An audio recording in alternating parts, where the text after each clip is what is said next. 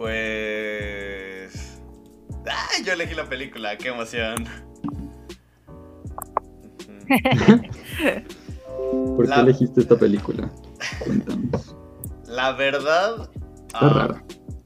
Es mi película favorita de toda la vida. ¿En serio? Sí. Y o sea, estuve debatiendo mucho hace dos semanas, hace una semana, diciendo, ay, ¿y si, si elijo esta? O porque tenían, estaba entre esta y la de Eyes Without a Face, ojos, los ojos sin rostro, ambas francesas. Y luego dije, no, creo que toca elegir algo un poco más, pues, más alegre, entre comillas, un coming of age. Y dije, ah, esta es mi película favorita de toda la vida porque pues a mí siempre me han gustado, creo que es mi género favorito, los coming of age, estas películas de adolescentes, de desarrollo personal. Oh, me, encanta, pues sí, me encanta cómo se van desarrollando los personajes, cómo van creciendo y aprendiendo de sí mismos. Y por ejemplo, lo que vemos en Lady Bird, películas así. Ay, también hay una muy buena, la de Booksmart y no sé, se me hace muy... me, encanta ver este tipo de películas. Porque mm. al mismo tiempo de que retratan cierta etapa de la vida y la realidad, siempre... ¿Cómo se dice? Siempre buscan como este rollo un poco fantasioso y fílmico que, no sé, las hace tan interesantes. Aparte que la, la música me encanta. Y pues también, o sea, no es como que yo sea muy fan de cine francés, pero creo que sí se nota mucho, mucho, mucho el estilo del.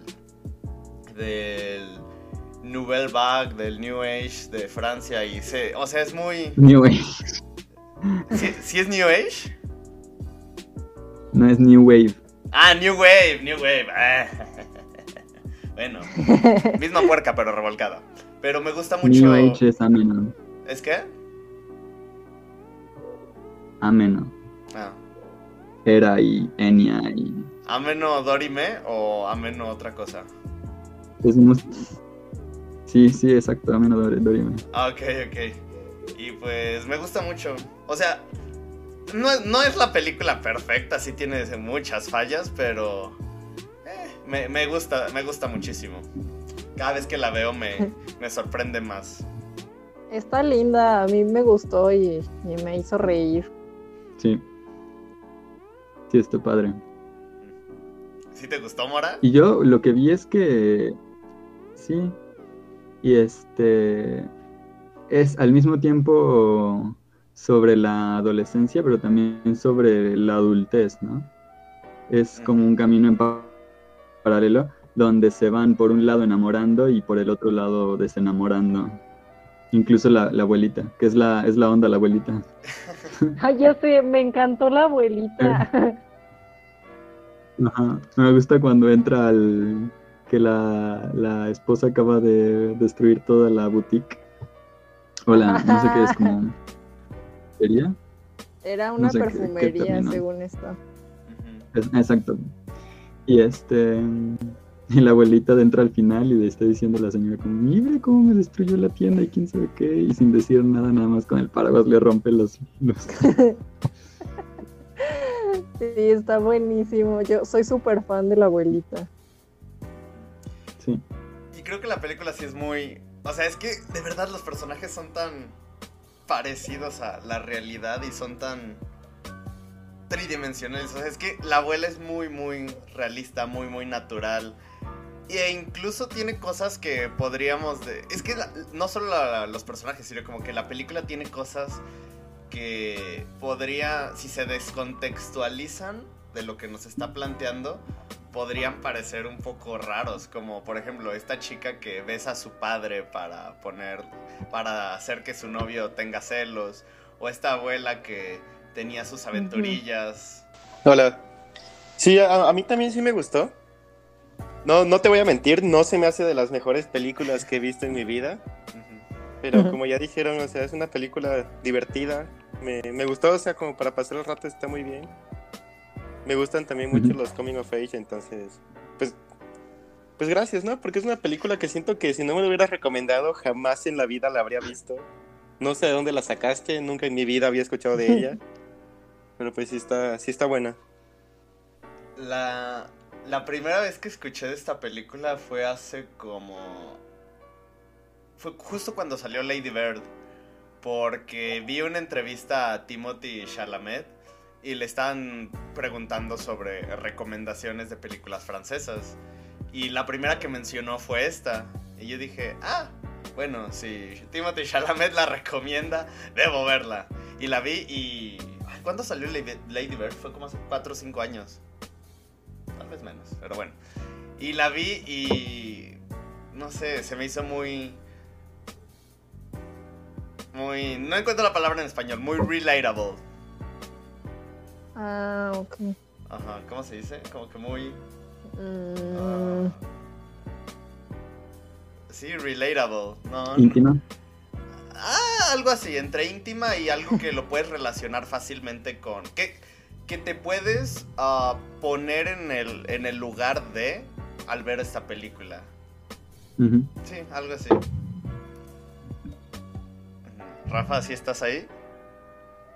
Hola. Sí, sí. Hola, hola. ¿Qué te pareció? A ver, este. Sí, este, como. También, este, película que no había escuchado tampoco. O sea.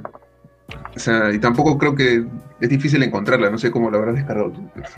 Sí, muy complicada. Y. Claro, este. Y sí, me pareció entretenida. Y también me pasa eso de que parece que no hay, no hay un antagonista tampoco en la película, ¿no? Como que el entorno es un poco, como dicen, lo que le va pasando en su adolescencia. Y eso lo hace dinámico. Y creo que a mí me gustaron más el- la historia de, de los padres. Me pareció más, más dinámico. No sé si puede ser de repente más entretenido, aunque había una especie de. No sé, como que tenía que asimilar que no estaban tomando, digo, muy en serio su problema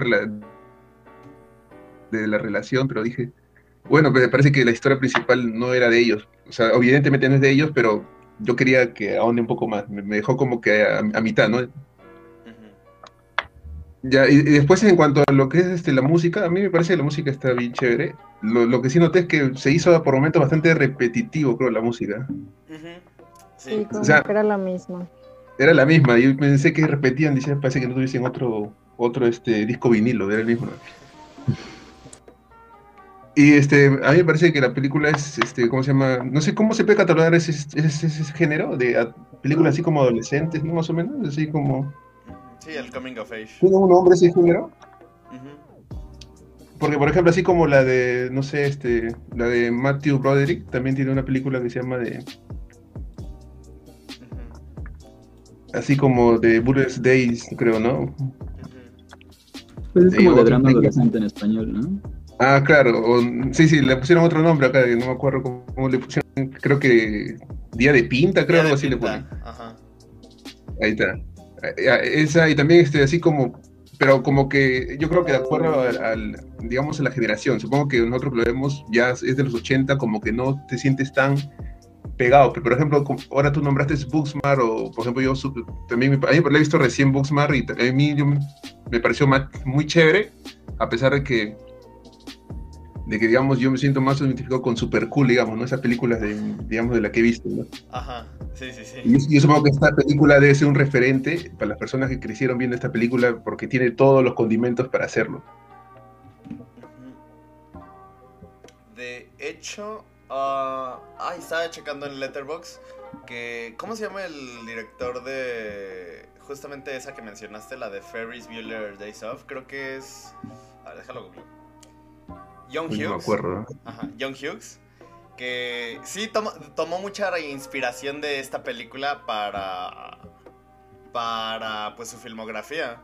Porque él también se metía mucho en estos coming of age con, pues, por ejemplo, ah, The Breakfast Club y así.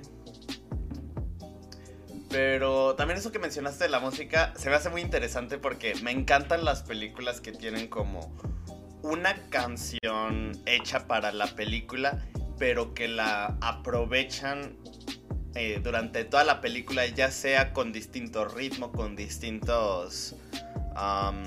arreglos, con distintos instrumentos. Y eso se me hace muy chido porque le da una percepción totalmente distinta a, a, la película y a la canción.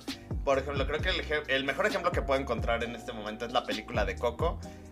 Y de cómo utilizan toda esta canción de Recuérdame durante toda la película, pero la van contextualizando distinto. Y a pesar de que en una película, por ejemplo, puede iniciar con canciones así un poco bajas y terminando con algo súper orquestado y más grande y maravilloso, en Coco lo hacen totalmente opuesto. Termina, empiezan con una versión muy orquestada y termina con algo a- solamente con una guitarra y voz.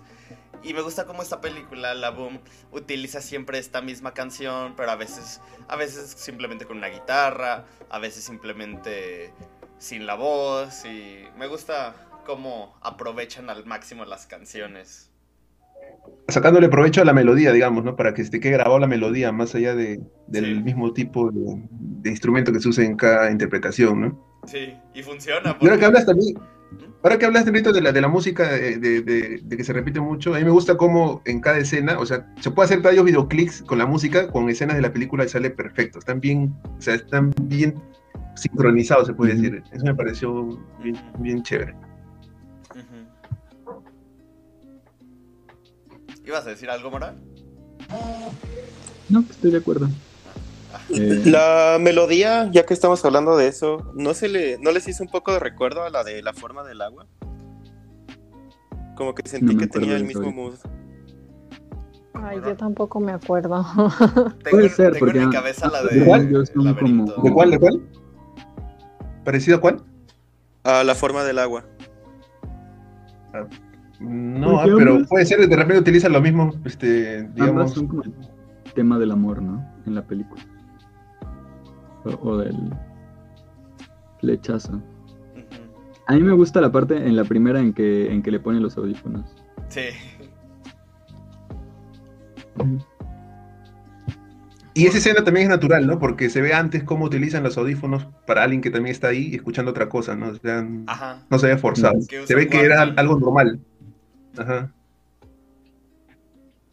Y hay un par de escenas graciosas que me parecen de lo visual, que me, o sea, que me parecen, me gusta ese, esa especie de, quieren hacer un chiste, pero visual. Por ejemplo, ese cuando van a pedir entradas y la- a, la, a la niña creo que la agarran de dos Ajá, sí. para que Ah. compre una entrada. Después sí. del auto también cuando chocó, prácticamente no Mm, dicen, pero el sí. chiste está en la cámara cómo te muestra el eh, cuando chocó el carro. Ya, eso me parece, eso me parece, a mí me, parece- me gusta esa especie de humor visual, ¿no? Que no hay necesidad de decirte el chiste, sino que lo veas. Sí. Sí. Ah, qué, qué buena película. Sí, en general está graciosa. Ujú. Y. Es, sea, como, es como muy el estilo, ¿no? De. No sé, como un espíritu alegre de la película. ujú. Que al inicio es súper. Yo siento que al inicio es lo más alegre, que se ve su vida perfecta, que practica ballet, que va con su abuelita, que sus papás la quieren, la recogen, van de paseo, tiene amigos, toma clases, todo perfecto. Y en ese momento yo estaba pensando que creo que se pone la melodía así como en un montaje de felicidad. Y estaba pensando, en algún momento aquí alguien va a morir.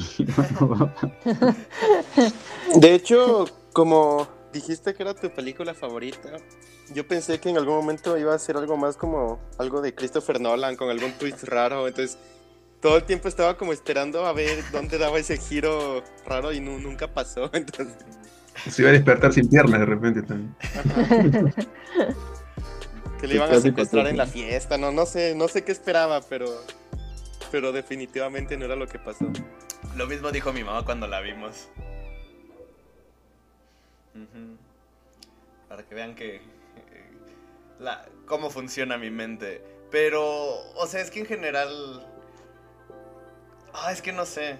Es muy alegre, pero. Creo que yo me sentí muy identificado porque justamente así es la. La vida, de cómo. Por ejemplo, eso que dijo Rafa de que se le. ¿Sí fue Rafa el que dijo que se le hizo más interesante la relación de, de sus padres? Sí, sí. Ajá. Creo que eso a mí también, porque... Y creo que está totalmente justificado, porque vemos a esta chica que está completamente enamorada de, de él, Pero la película no nos cuenta casi nada de este tipo. Este tipo podría No. ser cualquiera, ni, no lo conocemos, pero ella está enamorada de un tipo al que idealizó totalmente y justamente así es la vida, así son todos nuestros amores adolescentes. Siempre nos enamoramos de, de alguien que tal vez no conocemos y decimos, ah, es la persona perfecta. Ay, también hay un diálogo muy que se me hizo una maravilla, que si pudiera tatuármelo en el corazón lo haría. Donde justamente su abuela le dice, están hablando de, de su novio y ella dice, cuando me vuelva a enamorar, lo haré, haré sufrir al siguiente completamente. Algo así. Y no sé, me, gusta, me gustó mucho ese diálogo porque justamente así, así semos en esas edades.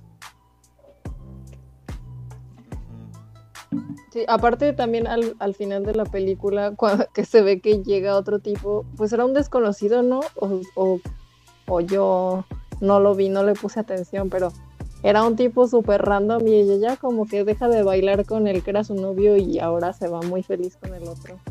Eso también fue como... mm, siento como parte de lo mismo que estás diciendo, ¿no, Jubis? De nuestros amores eh, de adolescencia.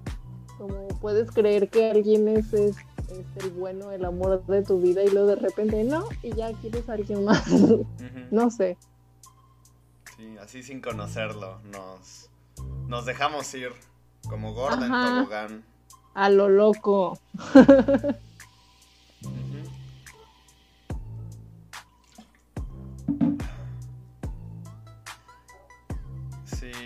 pero no sé, también... Bueno, sí, sí hay cosas que la película... Por ejemplo, me acuerdo que mi mamá durante... Mientras la estábamos viendo me... Me iba diciendo, es que esta película está súper mala, mira estos cortes, van de una cosa a otra. No hay, es como una escena y luego otra. Y decía, no, pero es parte del encanto. O sea, yo lo decía nomás como para defenderla, pero. Pues sí, sí tiene sus errorcillos. No, sí, sí, de verdad, tienes razón. Yo también me di cuenta que había unos cortes muy rápidos, como y con la y cambia de música, o sea, están en silencio y hay música así de arranque, así muy, muy, digamos, sin avisarte, ¿no? Prácticamente te trans, hay una transición así sin más. Sí, estoy de acuerdo. Yo creo que lo que más le juega en contra es la edición, justamente. Sí. Mm, yo no lo sentí tanto por la edición. Yo habría pensado más bien en la, en la fotografía por las tomas muy centradas y Muy generales. sí. Que ambas cosas yo creo que son parte de, del estilo de, de esa y de la época. O sea, yo siento que son aspectos que así se trataban ah, como literalmente corte a otra escena y ya inmediatamente está pasando algo. Porque actualmente si hacemos corte directo a otra escena, la escena empieza un poco lento, ¿no? O sea, te muestran un poquito de nuevo como dónde están, qué están haciendo y empiezan a actuar, o sea, empiezan a hacer algo. Pero acá muchas veces es como que ya inmediatamente después del corte están haciendo algo, están hablando o están ah, abriendo una puerta o llegando a un, a un lugar y, y tampoco tienen, o sea, muchas veces no se cuida tanto la relación, que es parte también problema del hecho de que sea tan central. Al ser tan central es difícil darle orientación y, y de esa forma darle conexión a los, a la- a los cortes. Entonces, creo que son, son ambas cosas y, y que pues también, yo me imagino, digo, ya habían pasado que es 70, cin- entre, sí, entre 50 y 70 años del cine como lo conocemos. Y este... Y pues, y pues es, es- quizás, seguramente ya podríamos encontrar películas que, que cumplen con estas, esas, este, dinámicas, pero, pero a fin de cuentas yo creo que no es nada que te, que, que rompa la, la- la comprensión de la película. Sí, tal vez no la comprensión, pero sí un poquito la. El.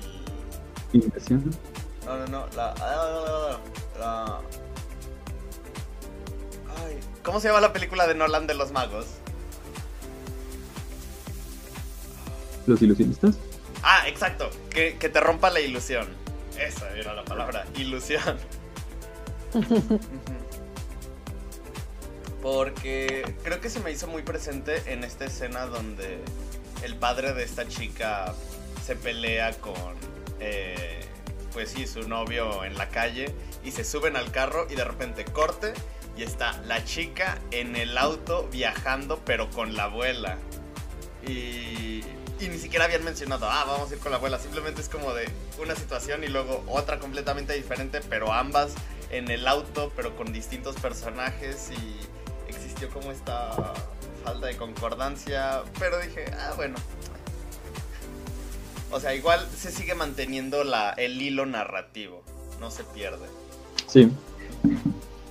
Que por cierto hay una segunda parte de esta película, esa sí jamás la he visto. No la he encontrado. Hay que buscarla. Sí. Ah. ah. Sí, la he buscado, pero no, no, no puedo encontrarla. Y esta fue, recuerdo que la encontré pues justamente la noche que vi esa entrevista a Timothy Chalamet. Y solamente un link, la, la pude, en un link la pude encontrar. Fue súper complicado. Y aparte de que no solo era como descargarla, sino de que también tenía este formato que no aceptaba el reproductor de Windows. Y los subtítulos también dificilísimos. Que por cierto también estaba hablando con esta Sara la semana pasada. Y yo no sabía que Sophie Ma Marceau, ¿cómo se pronuncia ahora? Sophie Marceau. Sophie Marceau. Era. O sea, sí tenía cierta trayectoria en el cine. Estuvo en, en unas películas de Woody Allen y hasta fue incluso una chica Bond. Yo no tenía ni idea. En Corazón Valiente, yo me acuerdo de ese libro. Ah, también. Ah. Mm,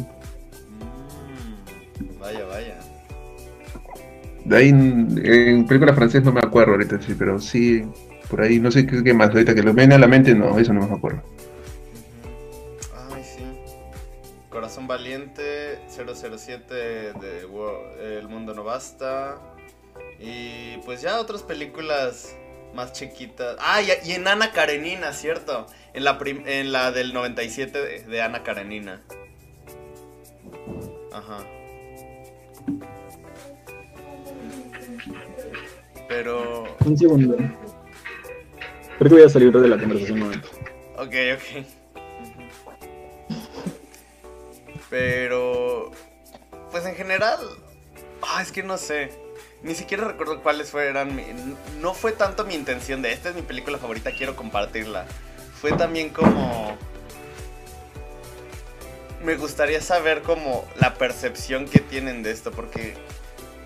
Siento que esta es una de esas películas que cualquiera que la ve puede relacionarse de forma diferente, la puede apreciar de forma distinta. Y eso es, creo que eso es lo más interesante de los coming of age, que al reflejar cierto avance de la adolescencia, cierto, cierta etapa, hace que muchas personas puedan pensar, ay, pues tal vez yo creía hasta este punto que mi que el desarrollo en mi adolescencia fue muy, fue muy malo, pero ahora lo veo desde otro punto de vista. O, ah, me hubiera gustado hacer esto. Porque aparte esta película sí es como que muy... O sea, inmedi- inmediatamente te muestra este, esta forma de ver las cosas de unos niños en Francia súper adinerados y así. Pero creo que lo más importante no son como las acciones y lo que ocurre, sino el cómo ellos pues van aprendiendo de todo eso. Sí, de repente eso que dices que parece que son, este, digamos, todos esos niños o adolescentes todos con, este, digamos, con recursos, ¿no? Para hacer, este, digamos, todo lo que se ve, es- no, no te puedes identificar de repente uno con eso, ¿no? Que hay que tener plata para hacer eso, pero no creo que por ahí vaya un poco, ¿no? El mensaje es más, esa es mi experiencia, en la película te muestra una experiencia, eh, lo que es este, la amistad, los amoríos, y más o menos eso es lo que quiere, creo, mandar, digamos, el director, ¿no? Así como te digo, ¿no? hay varias películas, ¿no? Por ejemplo, otras que no son comedias, pero digamos, por ejemplo, ese de. ¿Cómo, se, cómo lo pusieron? De, de Breakfast Club, creo, ¿no? Los, el Club de los Cinco, Sí, creo, ¿no? cinco. Claro, que también es un referente, ¿no? O películas así, eso, eso es más o menos, yo creo que van por ese, esa línea, ¿no? Tratarte de mostrarte una especie de perspectiva o de cómo se vivió, o cómo uno vivió, pero esa experiencia es tan similar a la de los demás que uno se siente identificado. Ujú. Sí. Ah, es que este género debería debería explotarse más porque o sea, definitivamente tiene un desarrollo de personajes súper que podría abarcar desde muchísimas cosas. Digo, en general cualquier tipo de historia, pero creo que eso es lo más lo que más me gusta del coming of age. Y es muy curioso porque tampoco no es como un estilo que yo me guste, ¿cómo decirlo? Adoptar, como dijo Mauri, él, él mencionó que si era mi película favorita esperaba otra cosa distinta, pero me gusta más que nada por la idealización de las cosas y la forma en la que se va adornando una situación que en cierto punto parece ser cotidiana, pero en los ojos de los protagonistas no es eso. Por ejemplo, la película de la semana pasada fue la de Goodfellas y se me hizo muy interesante la parte de donde está este Ray Liotta súper presionado porque lo va siguiendo un, un helicóptero y de repente pues en la misma edición te van metiendo distintas canciones de distintos géneros y va aumentando totalmente la presión.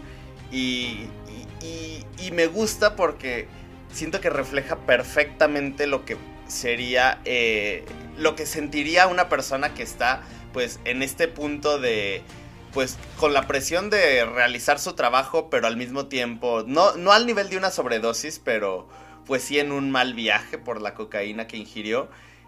Y relacionándolo con este género pues en cómo nosotros cuando estábamos, pues sí, cuando cursamos, vivimos estas etapas, siempre idealizábamos todo. Y a veces, digo, no sé, creo que a varios nos ha pasado, no de la misma manera, pero así, por ejemplo, yo recuerdo que una vez estaba con una chica en la universidad, estábamos acostados en el pasto, y pues como somos diseñadores gráficos teníamos nuestro cúter, y ella agarró un palito y lo empezó a tallar, y así, lo cortó. Y de repente me dijo, ay, toma, te lo doy. Y, de y yo pensé, wow, es increíble, me acaba de dar un palo que cortó con un cúter, le dio esta forma para hacerlo como una estaca. Y cualquiera ante, o cualquiera externo a esa situación podría decir, no mames, es un pinche palo y ya.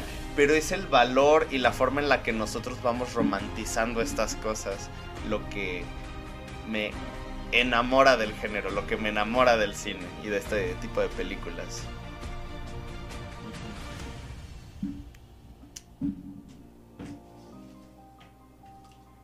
Creí que por aquí tenía ese palito, pero creo que ya lo tiré. Así como ella tiró nuestra amistad.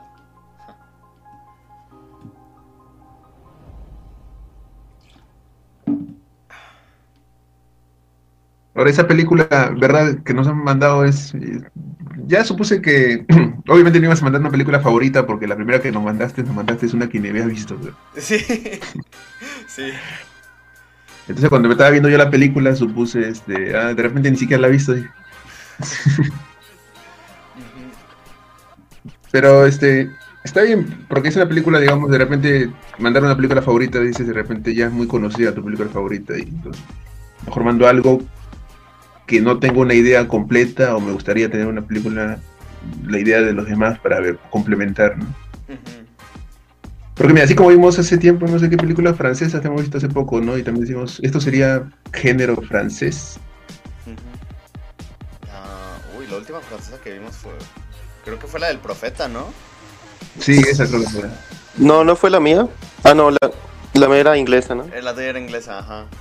Pero el director, perdón, me hice bolas, olvidando. Y. Así, del profeta, pues. Ajá. Y también no sabíamos si era de las, digamos, cine era clásico francés. Esto parece más, más que cine clásico francés, este, bueno, algunos este, escenas graciosas, digamos, o se nota que son francesas, pero en sí parece ¿no? una película de adolescentes más, más en general, ¿no? Sí. O sea, también como tiene como estas tinta, estas cosas de tinte europeo. Por, como tú dices, estos gags, este humor visual, me, me recuerda mucho a este cine italiano que se hacía en los 50s. Y, Sí. y no sé, me, me llama mucho la atención porque es mu- muy, muy independiente y muy, muy pequeña, pero... No sé. Y es curioso porque, mira, en mi, en mi cuenta de Letterboxd tengo mi- la- mis cuatro favoritas que son esta, Baby Driver, La La Land y Brasil. Y de verdad también quería compartir Brasil, pero... De Terry Gilliam, ¿no? Sí, de Terry Gilliam. Pero nada, dije, voy a esperarme un poquito. Que salga sorteo otra vez. Ajá.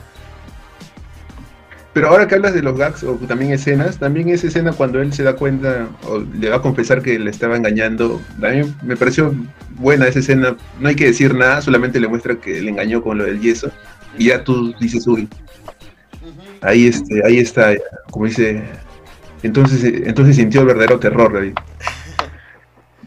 Exacto. Eso, eso- esas escenas así me parecen, este, a mí me gustan, así cuando no hay, no hay que decir, sino el director te muestra y tú te das cuenta y ya. Hablan más sin que diálogo.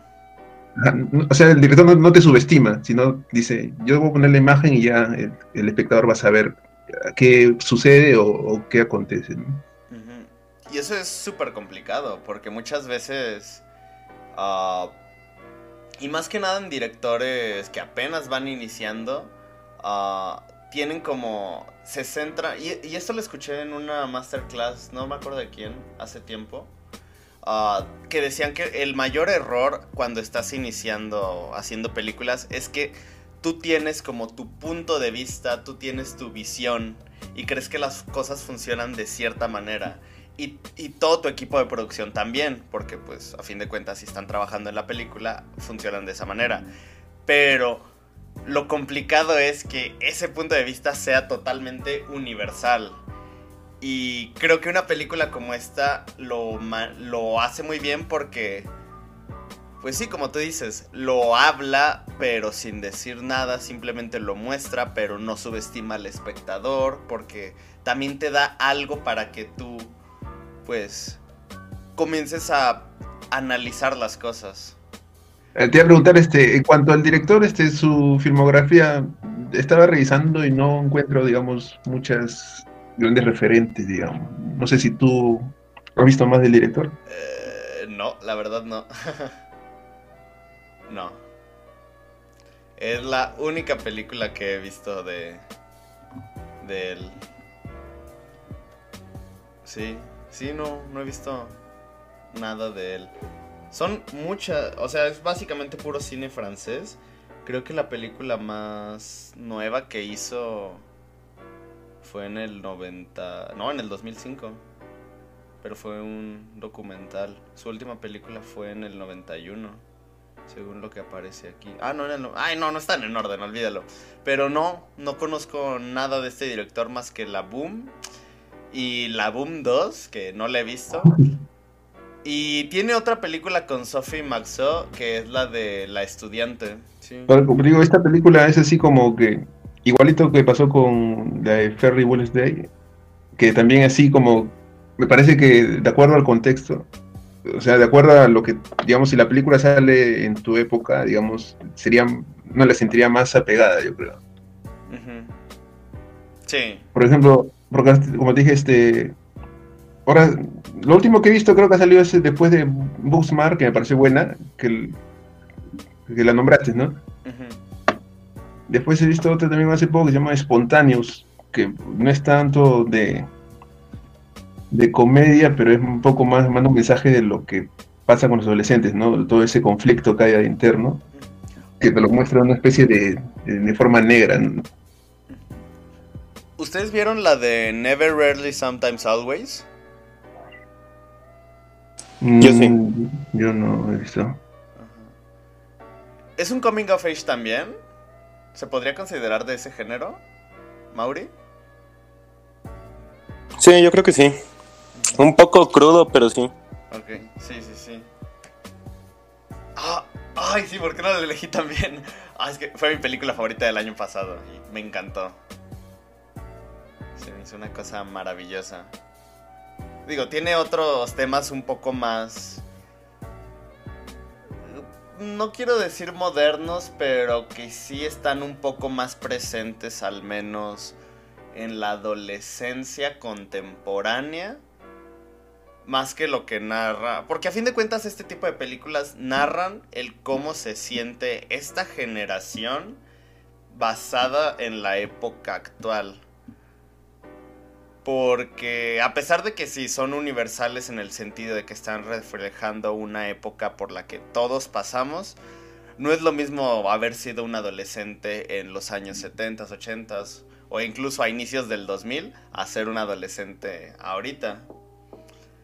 Y sí, eh, sí, creo que ese es el valor, no, bueno, como el valor agregado de este género, que a pesar de que siguen siendo historias que tratan sobre la adolescencia y el desarrollo de las personas, ah, va a ir evolucionando conforme vaya evolucionando la sociedad en sí. Que es un género que constantemente se está reinventando a sí mismo, gracias a estos cambios sociales.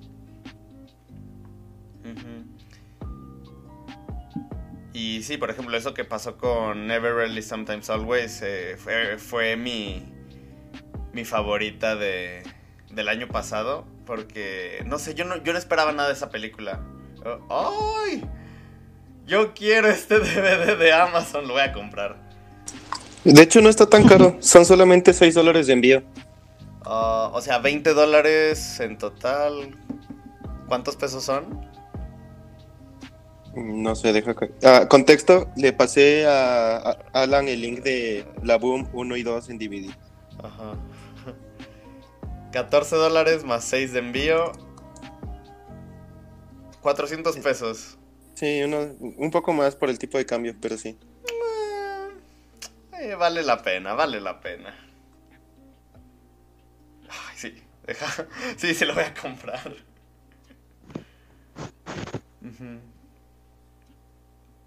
Ay, qué emoción. Sale más caro que un año de movie, pero date. Ay, aparte yo no pagué este año. Uy, qué súper bien el regalazo que me diste. Es que por cierto, también sigo esperando la lista de películas en movie que pues, que, que deba haber. Porque vi el catálogo y es muy amplio y no supe qué, no supe qué ver. Bueno, pero ya, ya nos estamos desviando mucho. Sí, sí, sí, sí. Luego te van a sacar del grupo. no, ya, por favor, no hablemos de esto.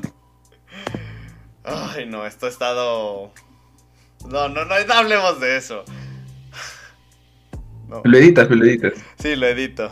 Pones una música y, y como ustedes, la música, el soundtrack. De, la boom. Que toda la música fue, fue compuesta por Vladimir Cosme, alguien que yo no tenía idea que existía. Pero igual también la música suena súper, súper ochentera. No eh, tan, la voz, este... Todos estos instrumentos, estos sintetizadores, es súper de los ochentas. Y también es una persona que ha hecho puro... O sea, ah, también compuso La Boom 2 y compuso La Estudiante. Wow más ganas de ver estas películas. Pero, pues sí. Mi película favorita de toda la vida, La Boom. Tampoco mm, tenía miedo de sonar medio pretencioso al decir, ay, mire, mi película favorita es una de cine francés. sí, no quería sonar de esa manera, pero... No sé. Esta película tiene o sea, es como dijeron, tiene sus errores. Creo que esta escena donde le pone los audífonos a ella se me hizo un efecto tan... Porque se nota que en la edición es simplemente quitar el audio de toda la película, el sonido ambiental, diálogos y todo, y simplemente poner la pista de la canción. Y aparte no es como que la pista desde el inicio de la canción, sino donde empieza la, la letra. Y recuerdo que cuando yo la vi por primera vez en su momento, yo dije, wow, esto está tan básico. Es un. Es simplemente poner la canción y ya, pero. Ah, quedó muy bien. Me encantó. Se nota que la película, pues, es muy.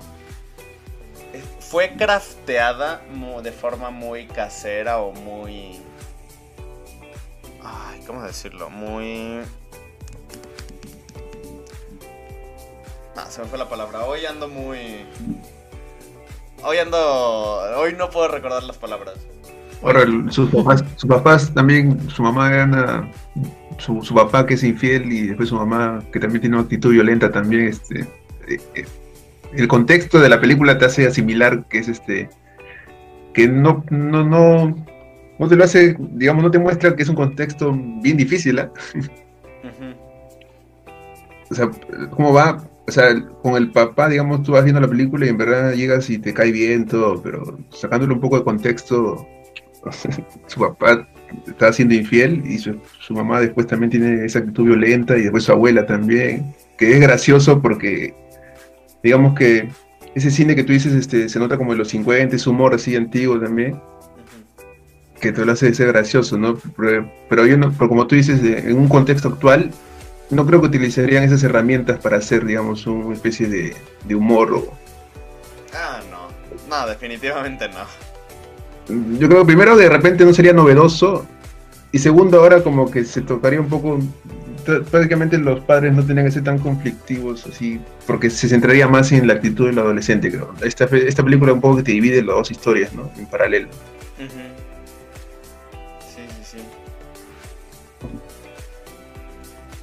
Aunque el personaje favorito igualito es el de la abuela, que parece más actual, se, comporta como más liberal que todos sus papás.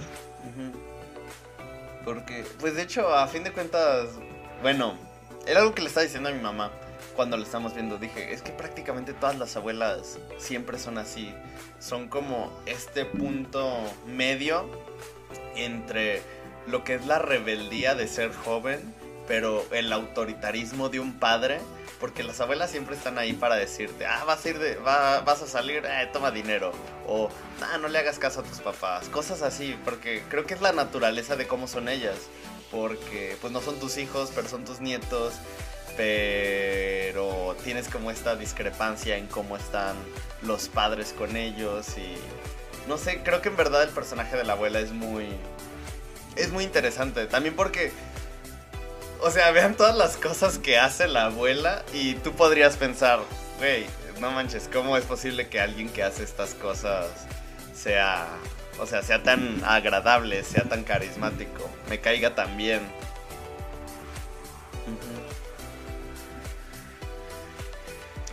Estoy buscando una un comentario que vi en Letterboxd el otro día. Ah, aquí está.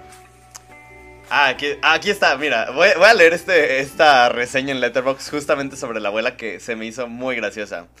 Dice, Pupet es... Ah, tiene una aventura con un hombre casado. Stalkea al crush de su nieta. Le toma fotos a ese crush. Los imprime y los pone en la habitación de su nieta. Aparte, anima a que su nieta y su novio se vayan al closet en una playa. Y eso con 90 años. O sea, fuera de contexto eso suena muy, muy mal. Pero pues la película lo plantea de forma muy divertida y muy, pues muy adornada.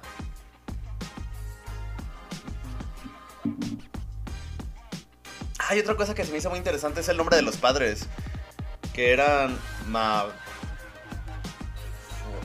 Ay, lo voy a escribir porque no sé pronunciar.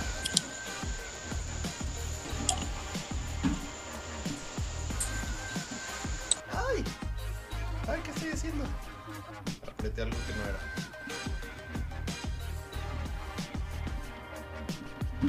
Así. Así mero. I can see. Si pueden, ¿pueden ver este, estas letras que aparecen abajo?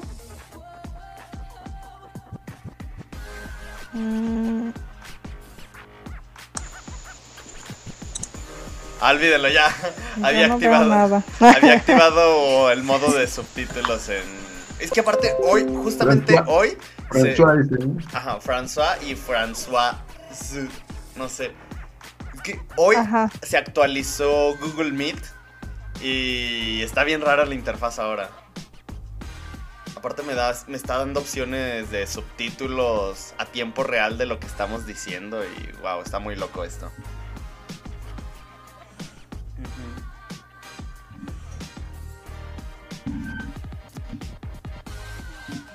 Pero bueno.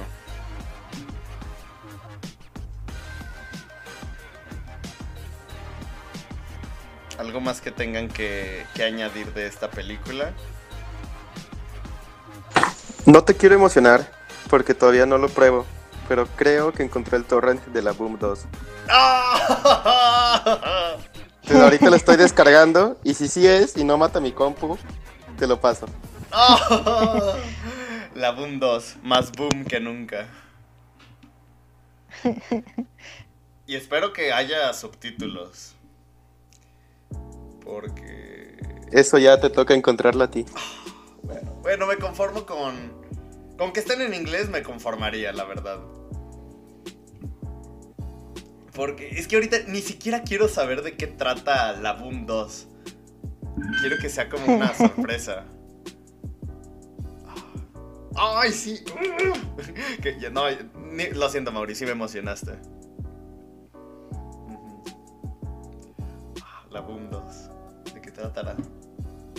Bueno, no- lo único que leí fue que ya era a partir de, la vida de esta chica, pero a los 15 años.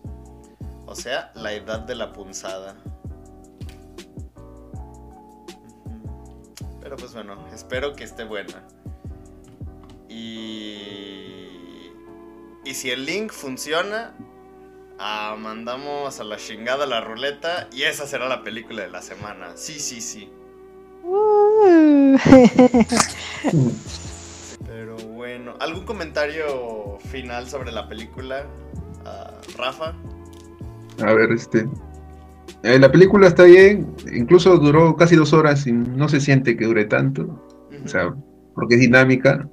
Creo que bien los cortes, en verdad sí se notan los cortes. No sé si es edición o puede ser que es la intención del director, ¿no? Porque esa escena cuando están, como dices, en la hay donde están en la fiesta y después su, su papá lo va a recoger y después aparecen en el auto, así. Y yo pensé que iba a haber algo más, ¿no? O sea, Ujú. iba a pasar algo. Después, este, me parece que sí es entretenida. La música, por más, es bien identificable, se vuelve repetitivo, pero yo creo que justamente eso es lo que busca, creo, ¿no? que se te quede la, la música. Sí, sí, definitivamente. Y digamos que no deja, digamos, deja un poco abierto. El final también, que a mí me, pare- me pareció también, como dijeron ahí, que apareció otro actor ahí al final y, y decía que, que, que de repente me he equivocado, he visto mal, o me está pasando como la película The Father, decía yo. Sí, yo, yo también pensé que me había pasado algo por alto, porque no sabía si tenía que saber quién era ese vato. A todos nos pasó lo mismo. Sí, pues eso es lo que yo también te dije, no, entendía por qué este, salía el personaje. Pero supongo que ese es justamente lo que trata de demostrarte la película, ¿no? Que uno idealiza a las personas ahí en esa edad y después te dan cuenta que así va a cambiar, va a pasar. De esas conversaciones que tiene con la abuela. Yo creo que ese, es, esa dinámica o esa este, química de ella y la abuela, la actuación, me parece bueno, bueno, bien hecho, bien logrado. Después lo de los, este, la abuela también como que nunca toma un partido así, ni su papá ni su mamá, más bien los aconseja, creo, y al final ella es, creo, responsable de que se amisten casi. Más allá de que fue infiel, que a mí me parece ya, este, ya hay que pasar por alto, pero por la película te lo muestra así, pero digamos que la abuela ahí este, es la, la que une, digamos, en verdad a toda la familia. Y, y es el personaje, digamos, este, más, entre, más, más divertido.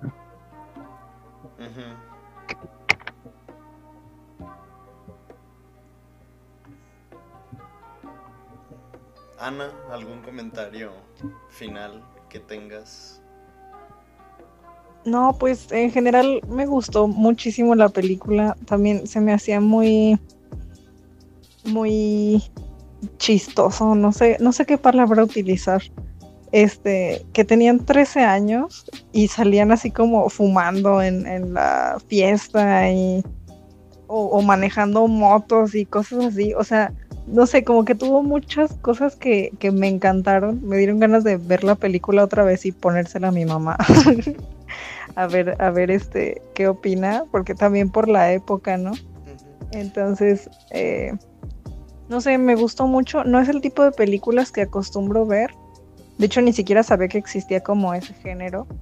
Pero, pero me gustó, me gustó mucho.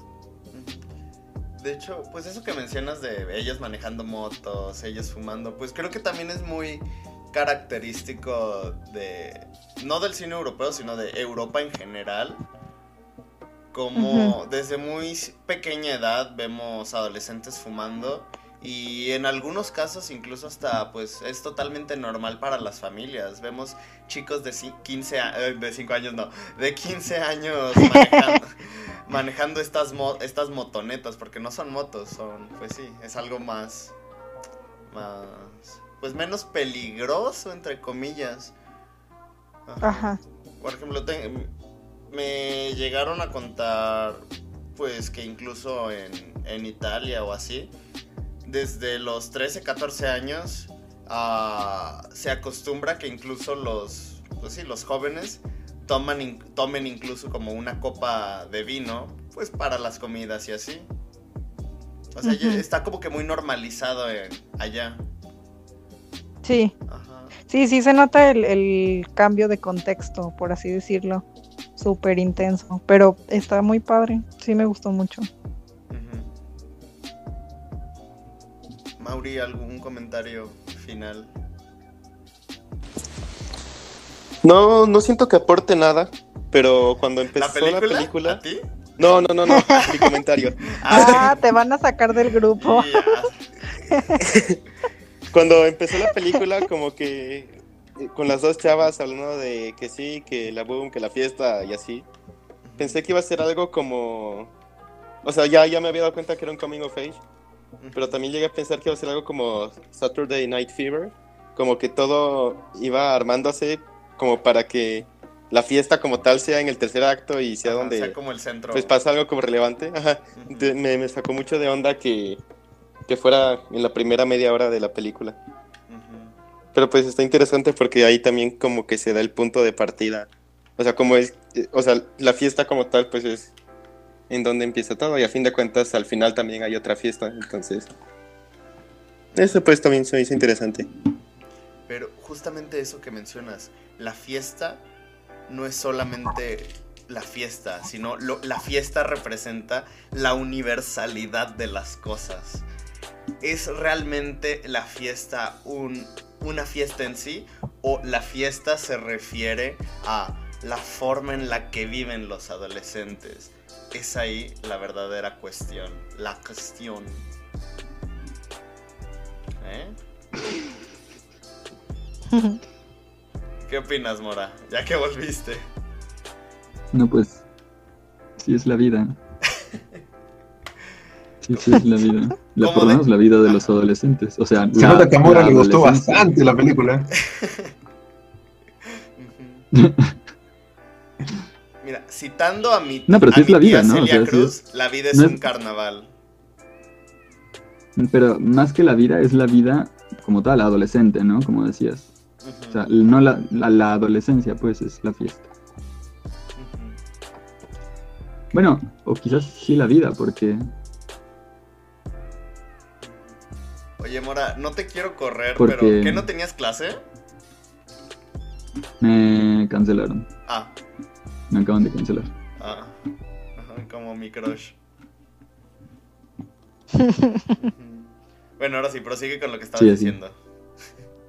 No, ¿qué es eso? Es la adolescencia. Aunque quizás la vida ta- completa, porque al final lo de los padres también consiste en que pues tratan de recuperar su vida chida, ¿no? O sea, de, de- de vivir, de disfrutar y de eh, fes- festejar. Pues nada. Ojalá que no perdamos la fiesta. ¿Cuál fiesta?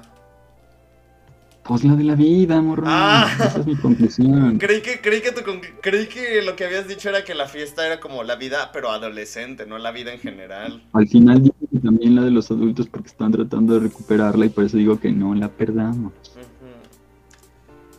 Es que, bueno, al menos desde mi punto de vista, no puedes perder algo que nunca No ha estado ahí, que no, te, que no tienes, exacto.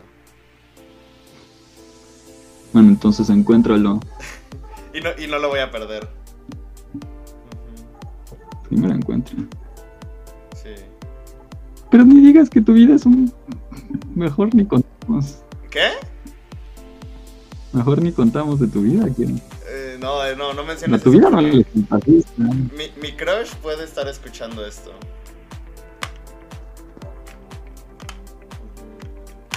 Vaya, vaya. Pero... Mejor sí, ahora mejor ya terminamos sin conclusiones porque esto se está poniendo... No, o sea, a mí me habría gustado vivir, tener una vida así de ir a fiestas y de ser francés. ser francés y fumar a los 15 privilegiado, años. Vivir en París, claro, pues sí, ¿a quién no? ¿A quién no? Ajá. Pero yo recuerdo que incluso cuando estábamos en la prepa no era como... O sea, las fiestas que teníamos tampoco eran como, uy, qué fiestotas, eran, eran más... Tienen- tienen 13 años. Eran como, eran más reuniones que otra cosa. Sí, pero porque éramos frikis. Ay, mm, sí es cierto, sí es cierto. Ah, buen punto. Ese es un punto importante. Sí, Calabozos y dragones y limonada. Eso no lo hicimos en la adolescencia, eso lo hicimos hasta que teníamos como 22 años. Me siento atacado porque yo lo sigo haciendo. Eso fue parte de nuestra adultez. No, y mira, no es por nada, pero ¿sabes qué era? ¿Sabes por qué yo me alejé de Calabozos y Dragones? Porque hubo un punto donde, donde hacíamos esas reuniones, pero a las 7 de la mañana. Era de despiértate a las 6 para ir a casa de otro amigo y ahí juntarte a esa hora a desayunar y jugar. Una vez hicimos Hasta una- las 8 de la hasta- noche. Hasta las 8 de la noche. Una vez hicimos una reunión así y creo que yo me quedé dormido como de 8 de la mañana hasta las 2 de la tarde. Mientras ellos Sí, jugaban. estaban muy heavy. Y no era como que estuviera desvelado. Las ¿no? primeras reuniones estaban muy chidas. Las primeras reuniones donde íbamos con, por ser nada más que a las 9 nos juntábamos, íbamos por cerveza antes de que dejaran de vender cerveza y, Ajá. Y nos quedábamos ahí hasta las 12. Esas estaban muy chidas. Ajá. Sí, eran muy. eran muy provechosas. ¿Qué nos pasó? ¿Qué nos pasó? Porque incluso la última vez que me dijiste que ibas a la, pues la Purísima, ¿no? Ujú. Ahí yo ah, cuando llegué a mi casa dije, chale, como que sí tengo ganas de ir, pero pues no tengo dinero. Ah, César te lo paga. Ah, ¡Ay! me hubiera pero- dicho eso. Pero ya, ya fue eso. Fueron dos sesiones o algo así. Y ya, ya. Es que ese es el problema, que también encontrar gente que se, Sí. que se comprometa. No es como un cineclub virtual tan hermoso como este donde, to- donde hay gente muy comprometida. Guiño, guiño. Ya concluye, por favor.